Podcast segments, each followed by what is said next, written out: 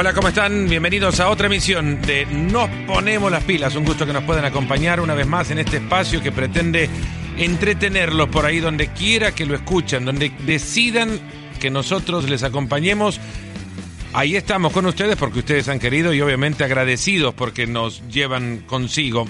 Ahí donde sea, insisto, puede ser gimnasio, en un tráfico, en un trancón, como le llaman en algunos países en Centroamérica, en una trabazón, como le llaman en mi país, a donde varias hay además, pero la razón del por qué la dejamos a un lado porque en eso no nos queremos meter. Pero nos vamos a ir metiendo en tema deportivo ahora. Sé que hemos tenido algunos episodios, los anteriores, que lejos han estado del fútbol, particularmente, que fue el, o es el punto que nos atrae también a, la a buena mayoría, pero es también agradable ver el fútbol puntualmente como el deporte más popular desde otra perspectiva, llenarnos un poco de otros deportes que viven dentro de todo realidades semejantes a las que impulsa a un futbolista, a un profesional a dedicarse a esto, a ganarse la vida de esto.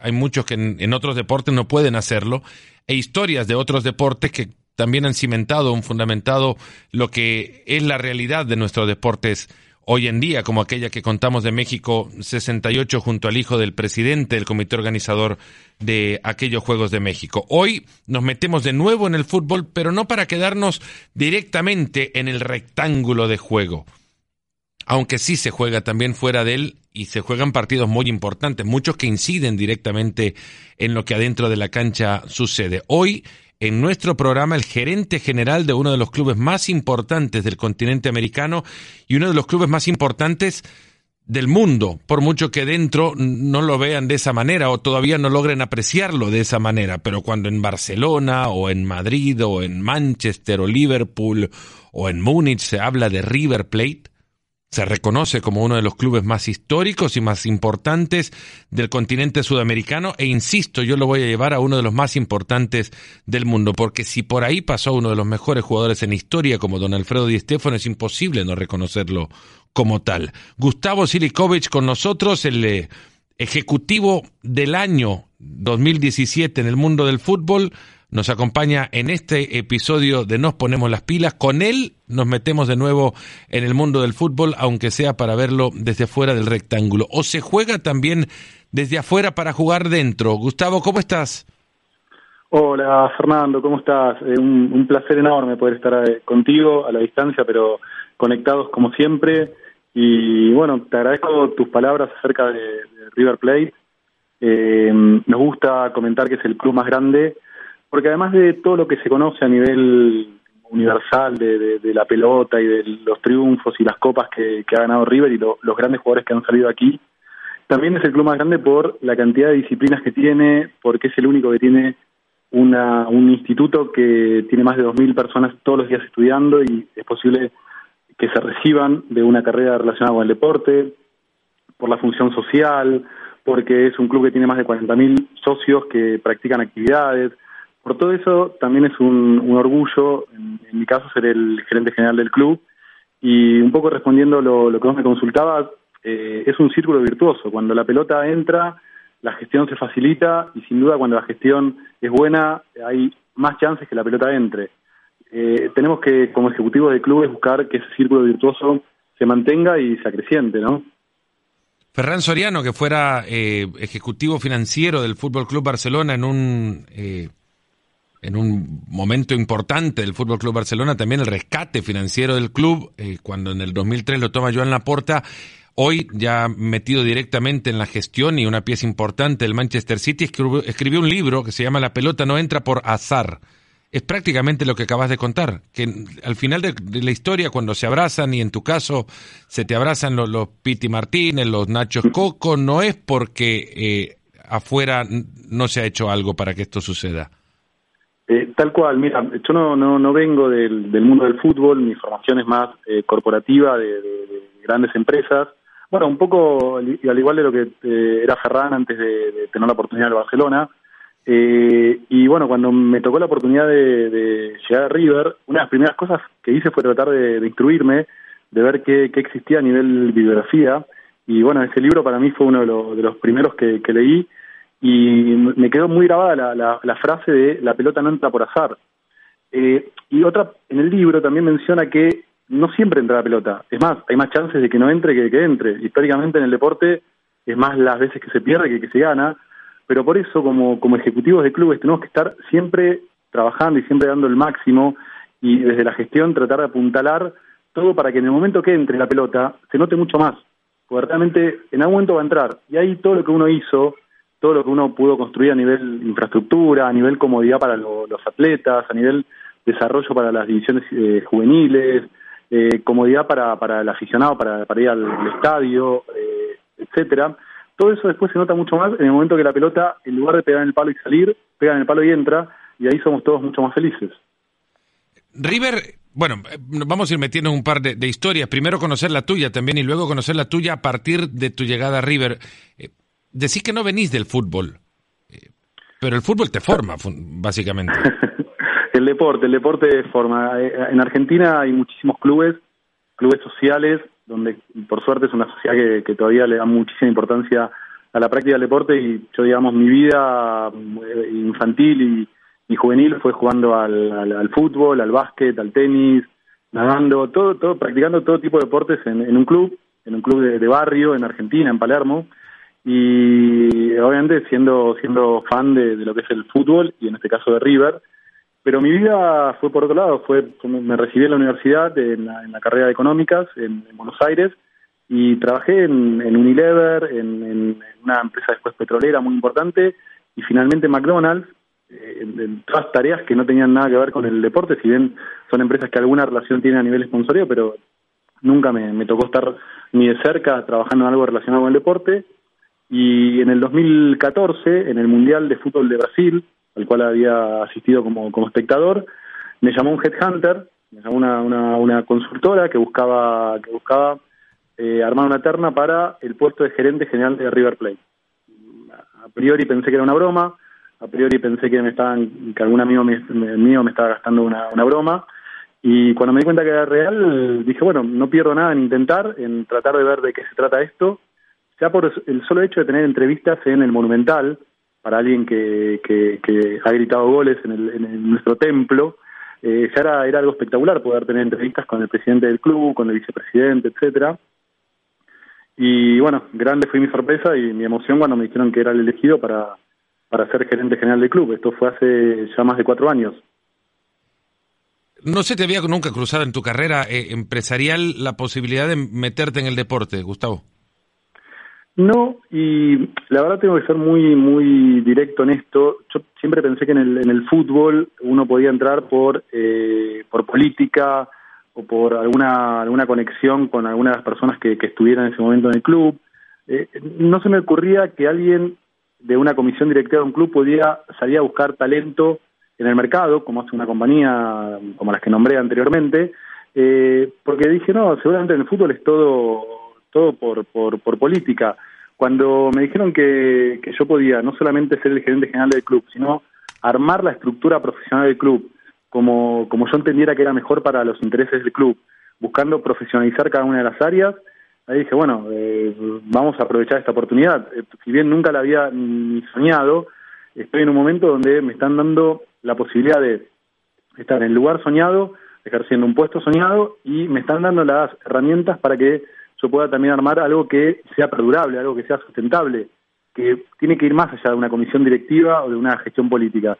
Tiene que ser una línea profesional en una institución tan importante como es River, para lo que es Argentina y Sudamérica, y para eso fue muy importante eh, contar con el apoyo del, del board de dirección que me dieron siempre la, la, la, potestad de poder traer talento, traer talento y hemos sido capaces de en los últimos 3, 4 años robarle talento a empresas importantes. ¿Cómo?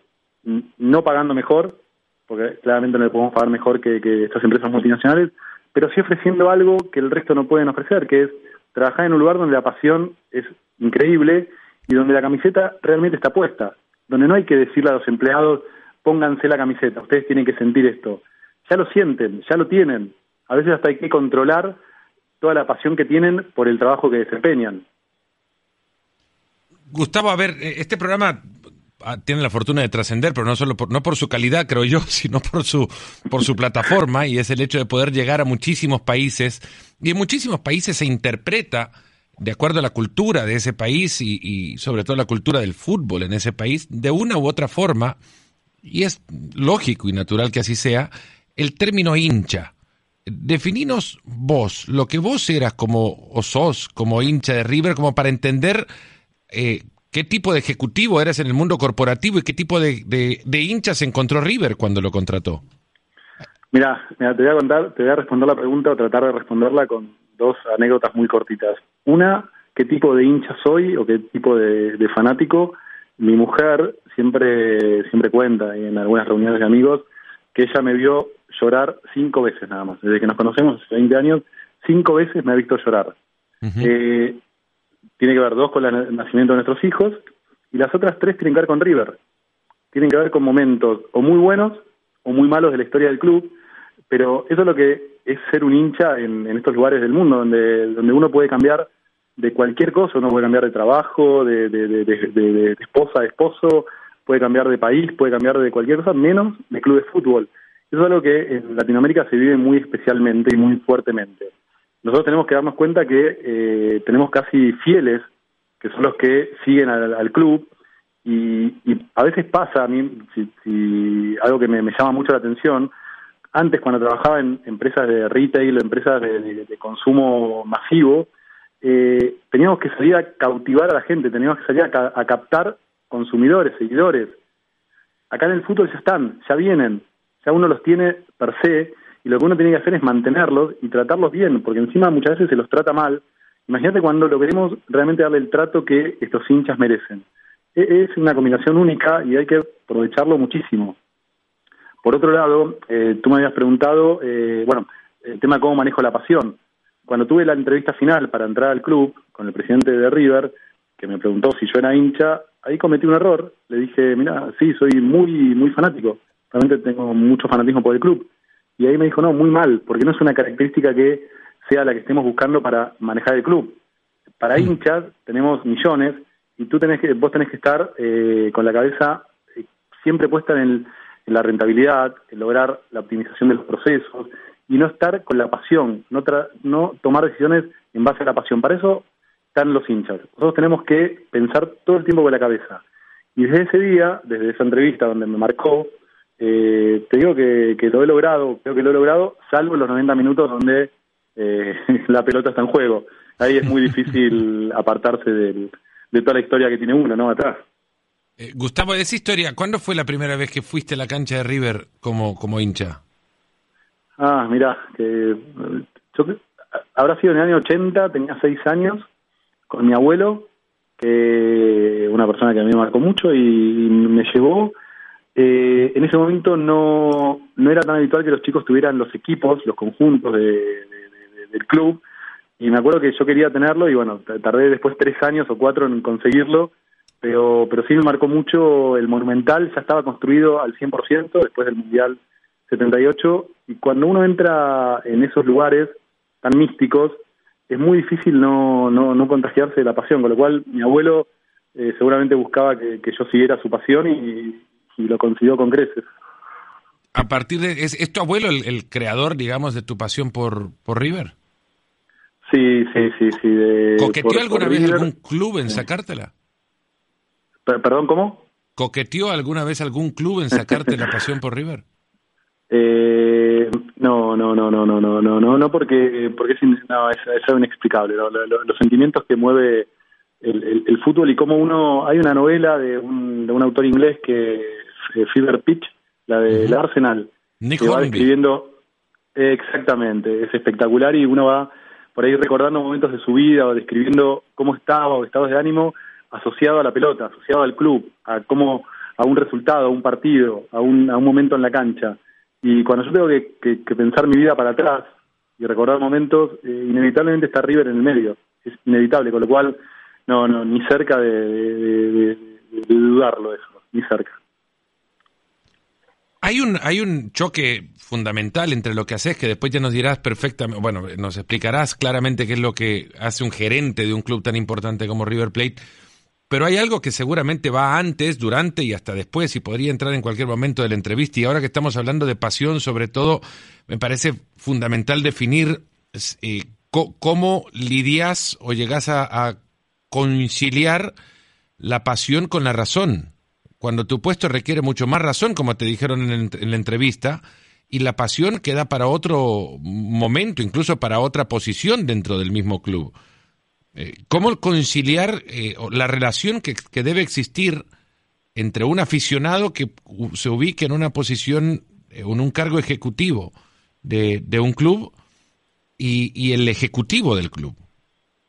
Sí, em, a ver, no te digo que es, que es fácil porque realmente es una, una, una, en todo momento uno tiene que estar tratando de, de asegurar que la decisión que, que se está tomando tiene que ver con la mejor decisión para el club, independientemente de eh, del corto plazo, porque lo que tiene el fútbol, por lo menos aquí en Argentina, es eh, mucho cortoplacismo.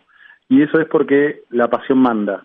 La pasión manda a la mayoría de los equipos, la, la pasión manda a la mayoría de los eh, que toman decisiones en los, en los equipos, con lo cual eh, uno tiene que evitar el corto plazo y, tratar de, de pensar eh, que no es una carrera de meses o de un año sino que esto tiene que, perdurar, ser sustentable y cada vez tener una institución mejor. Con lo cual, una, una forma que hemos entablado en River es eh, tratar de tener comités o grupos de decisiones, no, no dejar todo ligado a una única persona para, para, no sé, para el tema de seguridad, para el tema de infraestructura, para el tema de marketing, tratar de tener un grupo de decisión donde ahí minimizamos el impacto de la pasión.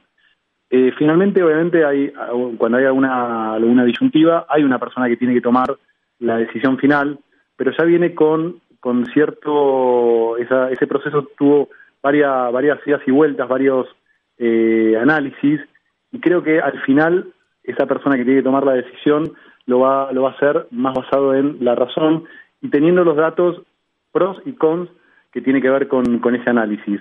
Yo creo que a ver, no te digo que es infalible, que 100% del tiempo lo, podemos usar, pero es un método que hemos usado bastante y por suerte hay, hay un grupo de, como te conté antes, de talento en cada una de las áreas del club y también a nivel directivo que permite que podamos eh, tener ese proceso de decisión en la mayoría de los casos.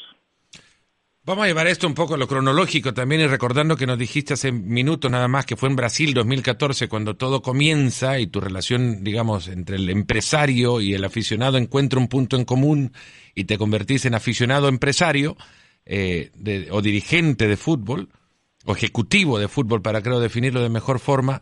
Eh, contanos hoy cuánto de la estructura de River se parece a lo que ideás como el, la perfecta organización u organigrama del club y cuán distinto es esto a lo que encontraste en el 2014.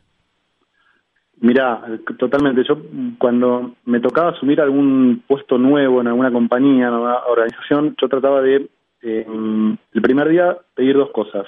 El balance, para entender la parte de números, los ingresos, los egresos, cuáles, cuáles sean la, la, la expectativa de corto y largo plazo. Y por otro lado, el organigrama, eso, digamos, en cualquier eh, rol que uno tiene que desempeñar, tiene que entender quién es quién en, cada organización. Cuando llegué al club y pedí el balance, bueno, yo un poco sabía cómo venían los números, un poco era público que, River venía de atravesar muy mala, muy malas gestiones y por ende los números no estaban nada bien. Pero el organigrama me sorprendió mucho. Cuando pedí eh, ver gráficamente cómo era la estructura del club, me asustó. No, no lo voy a mentir, no te voy a mentir, me asustó porque había un puesto de gerente general y abajo había 23 reportes directos, 23 cuadraditos, áreas, funciones que reportaban directo al gerente general. Eso es, a ver, es imposible manejar, obviamente eso implica eh, que hay funciones que están repetidas, eh, personas que eh, no tienen el, tiempo como para poder reportar al, al gerente general, porque digamos es imposible darle la importancia a 23 áreas distintas, con lo cual ese fue, si querés, en el famoso plan de los 100 días que uno tiene que hacer cuando, cuando toma un nuevo rol ejecutivo, ese fue mi principal foco, tratar de optimizar el organigrama del club, tratar de llevarlo a un organigrama que yo le pudiera explicar a cualquier ejecutivo de cualquier empresa en una charla de ascensor. En cinco pisos yo tenía que poder explicarle cómo era el organigrama de River y cuáles eran las áreas que reportaban a mí.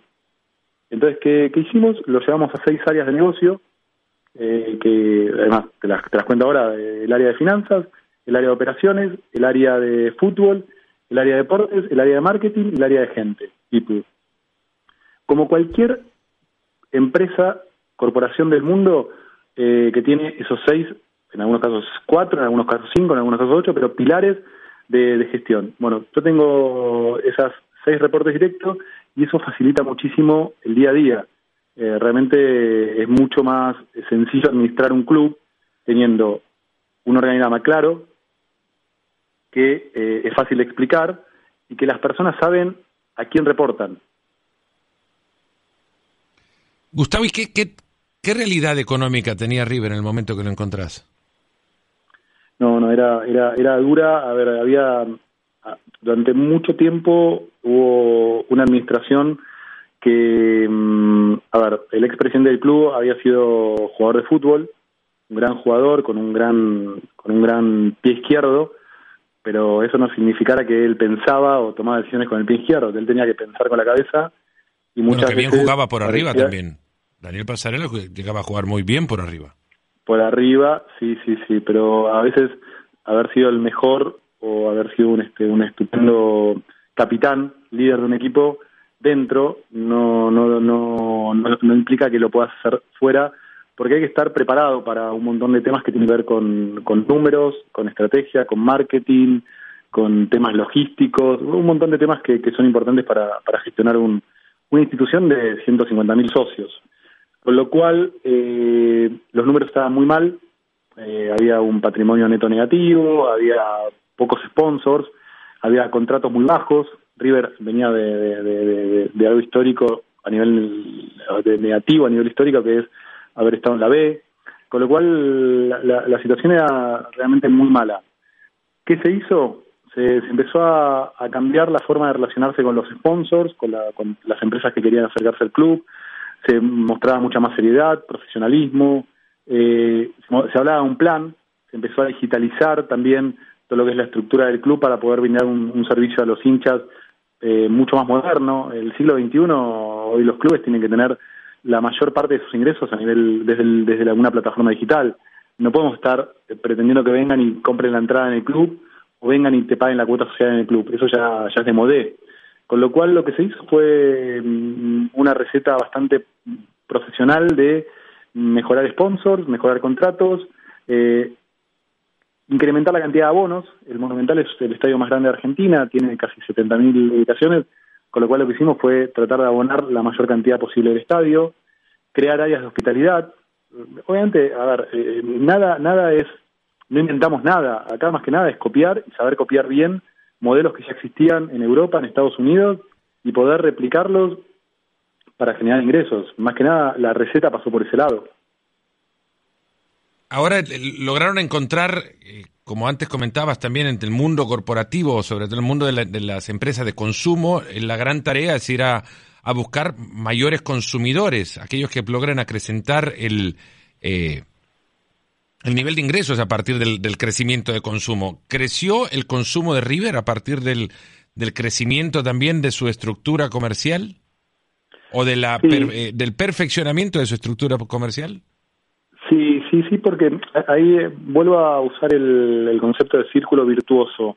Eh, hicimos un trabajo muy fuerte en redes, en redes sociales, de vuelta, no, no, descubrimos la pólvora al decir que en este siglo casi todo pasa por, por, presencia en redes, no tanto por cantidad, sino por calidad, el, famoso engagement con los aficionados.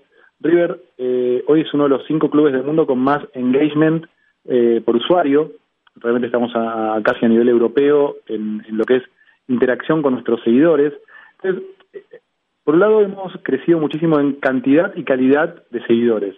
Por otro lado, le hemos ofrecido un montón de servicios a nivel digital. Hoy casi el 38% de lo que es el ingreso del club proviene de una plataforma digital, donde no hay interacción con un, con un humano, y eso tiene un costo de conversión bajísimo para el club, y es muy, muy replicable y muy rápidamente eh, es una, algo que, crece rápidamente en el tiempo, que es exponencial, con lo cual hemos invertido mucho en lo digital, las empresas de, consumo del país les ha gustado la, el contacto, el nivel de, contacto que tiene River con sus aficionados, con lo cual esto ha traído también una mayor cantidad de sponsors. Eh, en el 2014 creo que eran 5, ahora ya estamos en 17. Lejos todavía de los niveles europeos de los grandes que tienen 30, 35 o más sponsors, pero bueno, ese es el camino. Y lo que hemos tratado de hacer es mostrarle a las empresas que si quieren vender productos, eh, desde la pasión y desde eh, usar todo lo que es el, mundo River, para eso van a tener un nivel de éxito mucho mayor que si lo hacen por sí mismas. Y te pongo un ejemplo concreto y numérico. Eh, si a ti te manda un mail una empresa, la tasa promedio de apertura de ese mail es entre un 3 y un 4%. Si te lo manda tu equipo de fútbol, es entre un 20 y un 25%. O sea, es 6, 7 veces mayor el nivel de apertura de un email si te lo manda tu equipo que vos querés que te escriba, vos querés que se contacte, vos querés que tenga relación con contigo, que si te lo manda una empresa que es una más de millones que hay. Entonces, eso es lo que el equipo de marketing del club tiene como tarea, hacerle ver a las empresas que apalancándose en River y en la pasión que, se mueve detrás de River, van a poder incrementar el consumo de sus productos. Esta relación ¿no? entre la pasión y la razón, si, la pasión eh, supersede a la razón, evidentemente el consumo va a, ir, acompañado de la pasión primero que de la misma razón. Eh, si te llega solo, el producto no lo compras. Si te llega al lado de la mano de aquello que, que te apasiona, pues seguramente está más cercano a consumirlo, ¿no? Eso es básicamente lo que nos contás. Totalmente, totalmente. Te, pongo un ejemplo, muy, un caso de éxito que tiene que ver con, ahora, en los últimos cuatro años hemos tenido la suerte de ganar 10 títulos. 10 eh, títulos internacionales e internacionales. Eh, de vuelta, sin inventar nada, lo que hemos hecho fue copiar lo que algunos europeos, equipos europeos han hecho, que es sacar alguna camiseta eh, homenaje del título. Sacar alguna camiseta que represente exactamente ese momento, ese título, con alguna frase, con alguna alusión a, a un jugador, a un momento, etcétera. Pero, ¿cómo lo hacemos? Lo hacemos exactamente en el momento que sale, que termina el partido. Cuando el árbitro pita una final termina el partido y River tuvo la suerte de salir campeón, ya los hinchas pueden comprar en la tienda online una camiseta, totalmente alegórica de ese match, de ese partido. Créeme que el nivel de ventas que hemos tenido en estos 10 eh, títulos que te comento ha sido enorme. Obviamente hay un riesgo detrás de eso, porque tenemos que preparar todo antes, sabiendo que en el fútbol puedes ganar y puedes perder. Pero cuando se te da la suerte de tener el triunfo, eh, es el momento donde tenés al hincha en un estado más caliente, más que, le podés vender mm, un producto, sobre todo algo que representa ese momento. Lo hemos hecho y obviamente es algo que vamos a seguir implementando porque, porque es un caso de éxito increíble. Gustavo, eh, el fútbol obviamente es un deporte en, eh, maravilloso, recontra popular. Esto no, lo vamos a descubrir a partir de lo que ahora te, cuento lo que ahora te pretendo preguntar, pero eh, se puede salir de la canasta del fútbol para imitar ejemplos de otros deportes también? A ver, la pasión es igualmente trazada en el fútbol como puede ser en el béisbol de los Estados Unidos, en el fútbol americano de ese país también o en el rugby en Inglaterra o, o cada caso es puntual a la zona o al, lugar del que procede. A ver, ¿te, ¿podés imitar casos de otros deportes, de otras ligas? Sí, a ver, ese es el desafío. A ver, eh, eh, eh, ojalá que sí. La, respuesta es ojalá, porque deberíamos, sobre todo en este lado del mundo, donde tenemos una, digamos, no estamos al mismo nivel de, ingreso ni de tecnología que las grandes ligas en Estados Unidos o en Europa, tenemos que saber copiar, como te dije antes, saber copiar bien de los ejemplos de los que están a la vanguardia eh, y no solamente del fútbol. A ver, eh, a mí me gusta mucho la NBA. Cada vez que tengo la, suerte de poder viajar a Estados Unidos, voy a ver algún partido de NBA. Y el, la hospitalidad, los, accesos hospitality en la NBA a mí siempre me han, me han asombrado.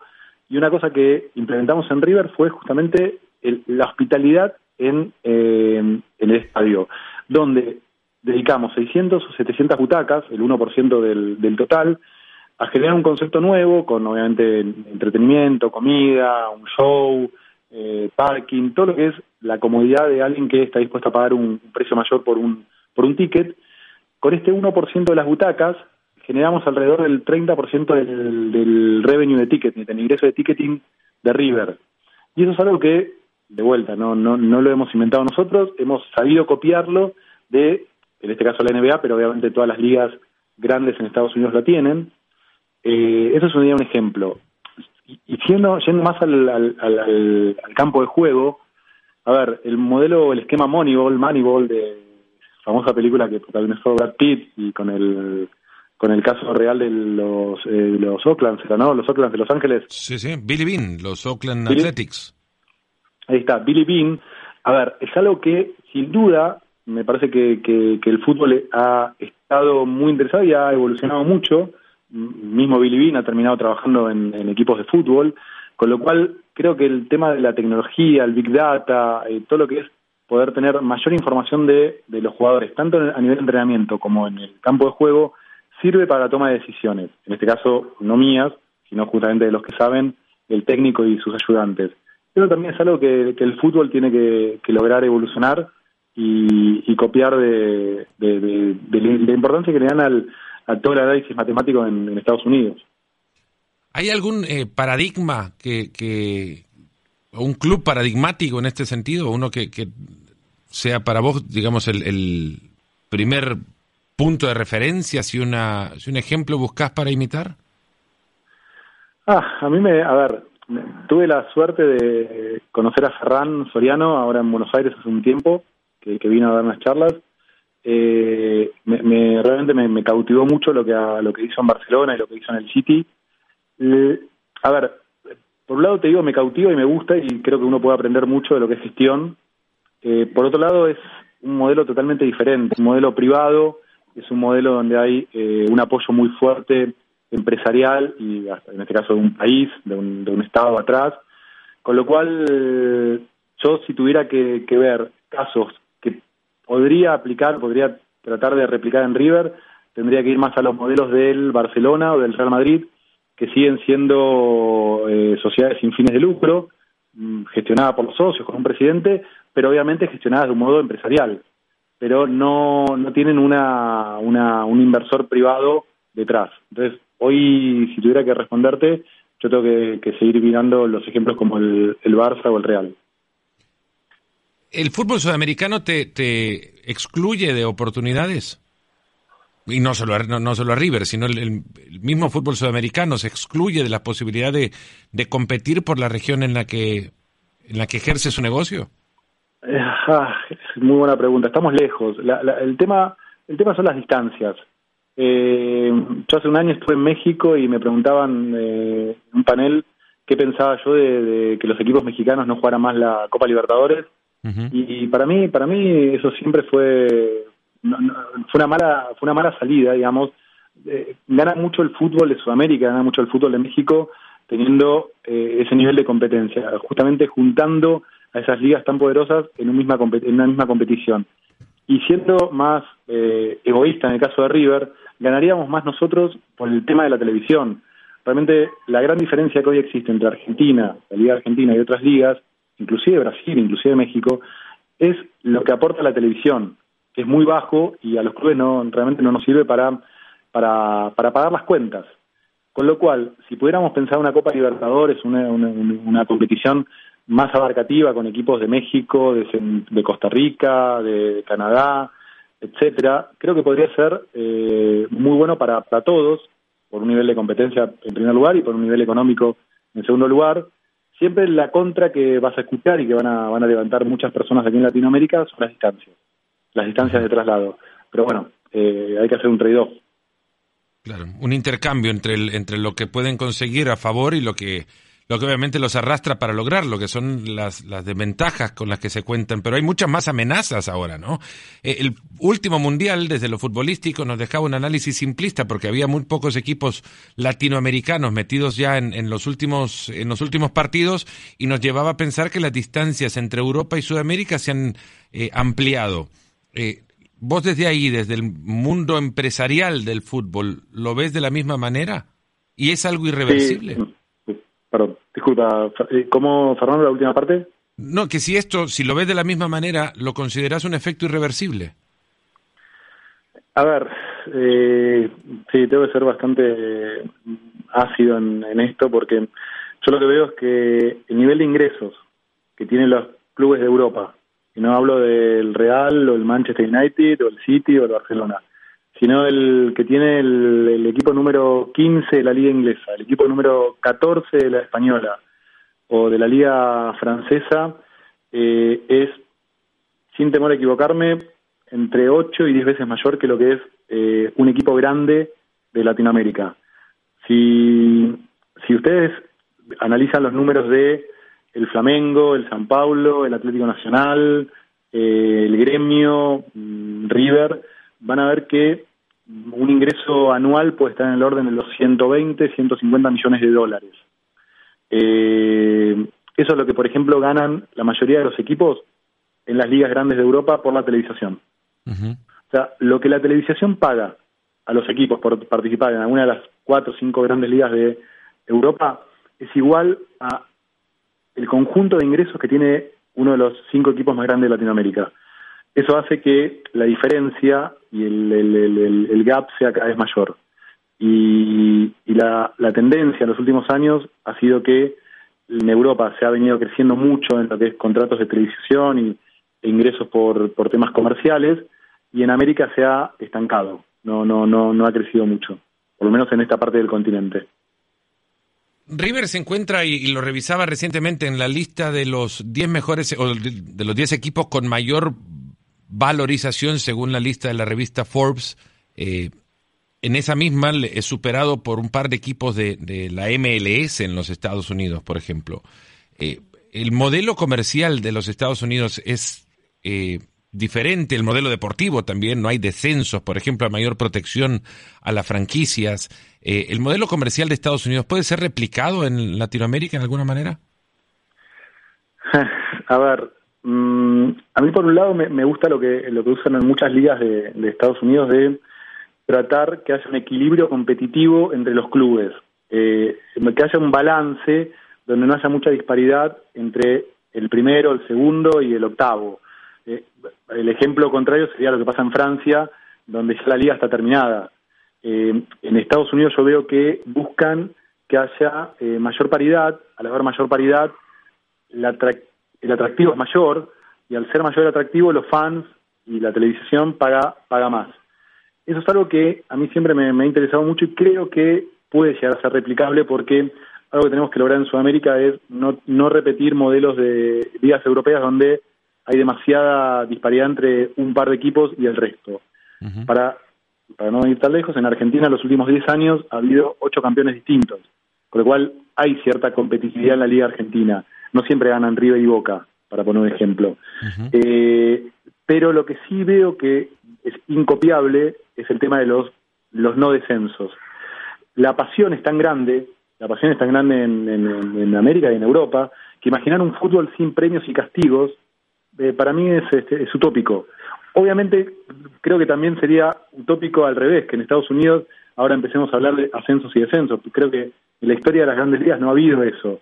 Eh, con lo cual el modelo funciona muy bien para la MLS, no funcionaría para ligas eh, sudamericanas, eh, ese, ese tema de sin premios y castigos, pero sí creo que podría funcionar mejor el tema de con, con alguno, con la plata de la televisación, tratar de compensar y balancear un poco más lo, las fuerzas de los equipos de la liga, en este caso Argentina.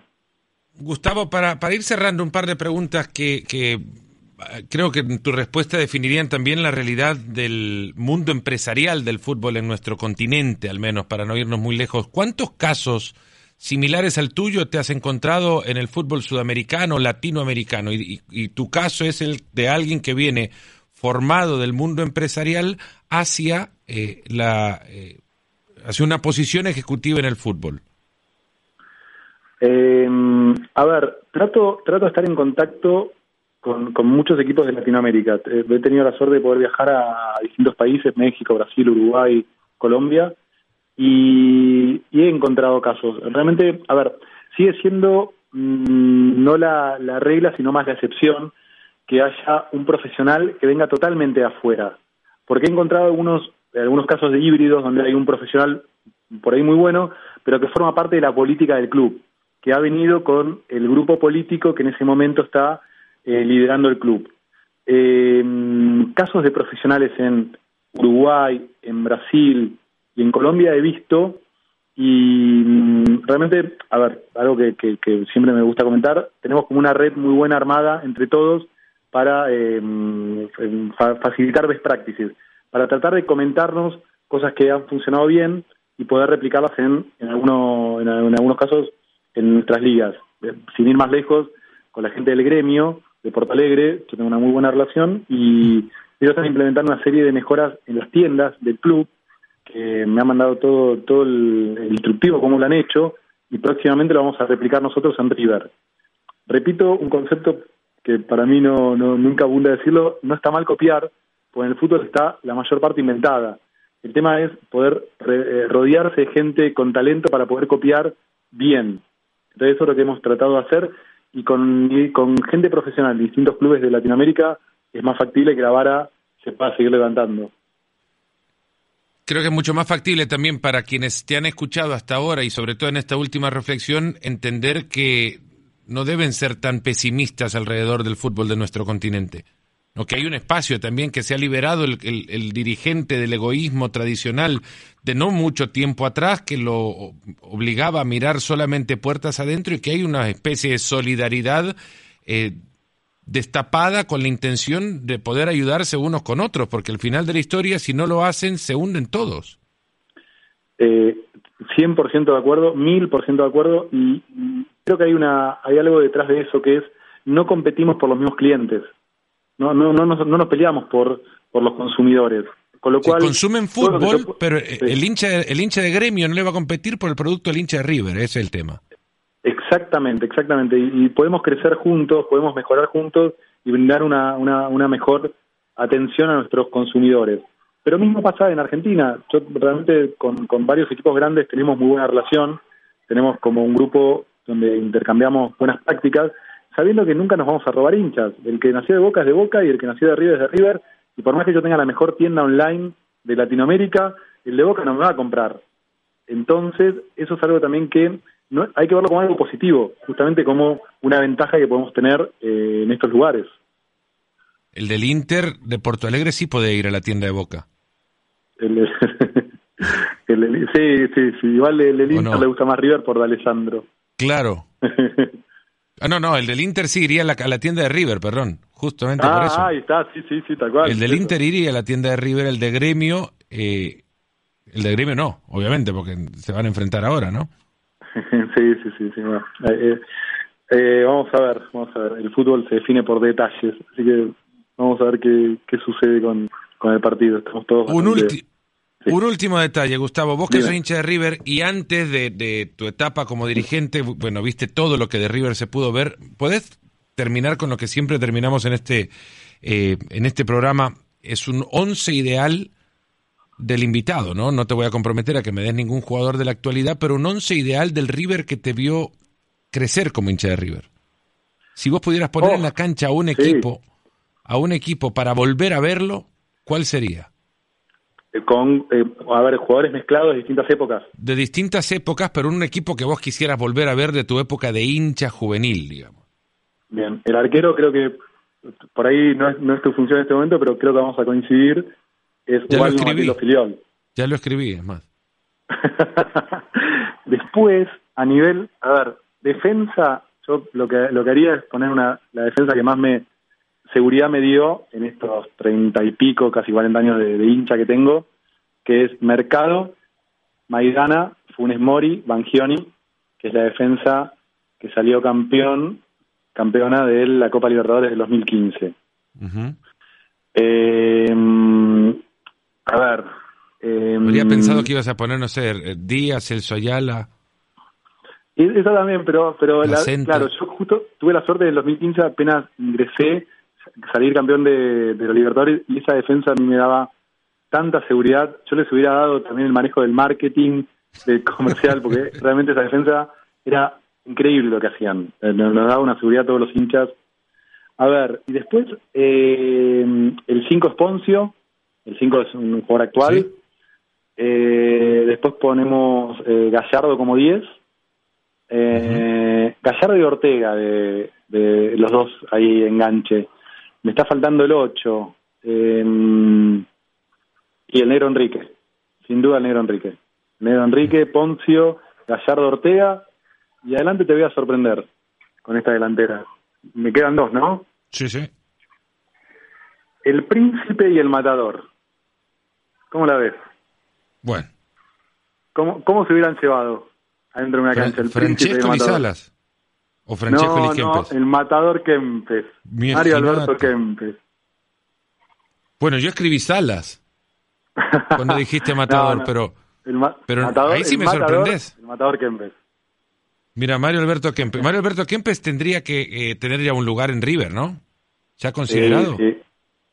A ver, sí, perfectamente puede ser un embajador de River en el mundo. Nosotros ahora hemos creado la, la categoría de embajadores, eh, le hemos mandado a, a varios un distintivo, una camiseta, un diploma, también algunas, algunos temas que tienen que ver con la función de embajador del club. Mario en River es una figura histórica. En River, por lo que hizo en River, pero por lo que hizo en la cancha de River. El matador fue el que no- nos dio el primer título mundial. Y esos go- dos goles en la final Claro. eh, no se olvidan más. O sea, con lo cual lo que ha hecho el matador en la cancha de River es inolvidable para todo el fan argentino. Volvió a la cancha de River en helicóptero, imagínate, salió de ahí en el 78 volando porque había hecho dos y regresó volando también para jugar con la camiseta la camiseta de River. Y la última, eh, ¿cuánto más de Gallardo como técnico? Oh, o- ojalá como, como Ferguson, ¿no? Eso que, lo que todos los hinchas de River eh, quieren.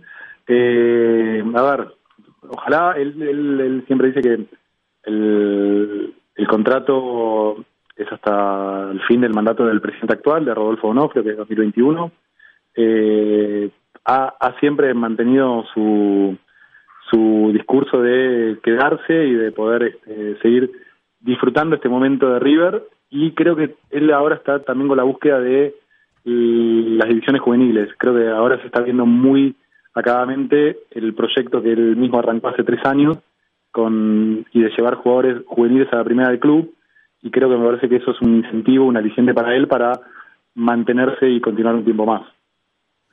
Brillante, Gustavo Silikovic, muy agradecido de verdad por haber estado con nosotros en este Nos Ponemos las Pilas, maravilloso y creo que interesantísimo para aquellos que también ven el, el fútbol desde el lado empresarial. Hay muchísimos aficionados de ese juego del fútbol lejos de la cancha.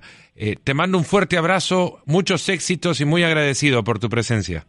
No, gracias Fernando, de verdad la pasé súper y de verdad a- a- cuando dispongas est- estaré para, para poder colaborar. Un, un fuerte abrazo y bueno, ojalá que, que sigan los éxitos. Ahí está, muchísimas gracias. Gustavo Silikovic, gerente de River, con nosotros en Nos Ponemos las Pilas. Hasta el próximo. Saludos. Gracias por escucharnos. Busca ESPN Deportes en iTunes y TuneIn para más podcasts.